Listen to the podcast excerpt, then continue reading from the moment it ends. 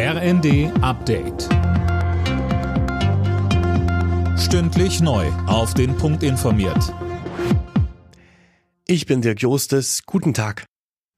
Drei Wochen nach dem Hamas-Verbot in Deutschland sind Gebäude mutmaßlicher Unterstützer durchsucht worden. Am Morgen gab es Razzien in vier Bundesländern. Mehr von Tim Britztrup. In NRW, Niedersachsen, Schleswig-Holstein und Berlin wurden insgesamt 15 Objekte durchsucht. Rund 350 Polizisten waren im Einsatz. Innenministerin Faeser hatte die Hamas und eine Unterstützerorganisation vor drei Wochen verboten. Laut Bild-Zeitung kritisieren Experten, dass die Razzia erst jetzt durchgeführt wird.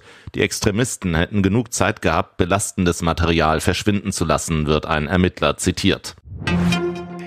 Polizei und Staatsanwaltschaft sind mit einer Razzia morgen auch gegen sogenannte Reichsbürger vorgegangen. In acht Bundesländern wurden insgesamt 20 Wohnungen durchsucht. Die Verdächtigen sollen unter anderem Behördenmitarbeiter beleidigt und bedroht haben. Die Urabstimmung über unbefristete Streiks bei der Bahn läuft. Heute sind Lokführer, Gewerkschaft und Bahn aber erstmal zu weiteren Gesprächen im Tarifstreit zusammengekommen. Beide Seiten liegen noch weit auseinander. Trotzdem zeigte sich Bahnpersonalvorstand Seiler zuversichtlich.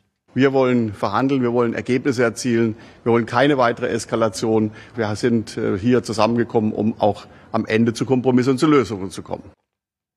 GDL-Vize Jedinat klang dagegen weniger optimistisch. Wir erwarten ein Angebot und gehen davon aus, dass die Maßnahmen, insbesondere der letzten Woche, nachhaltig genug waren.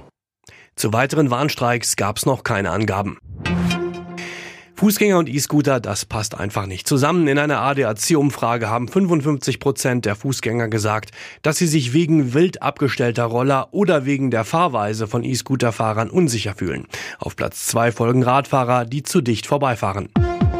Alle Nachrichten auf rnd.de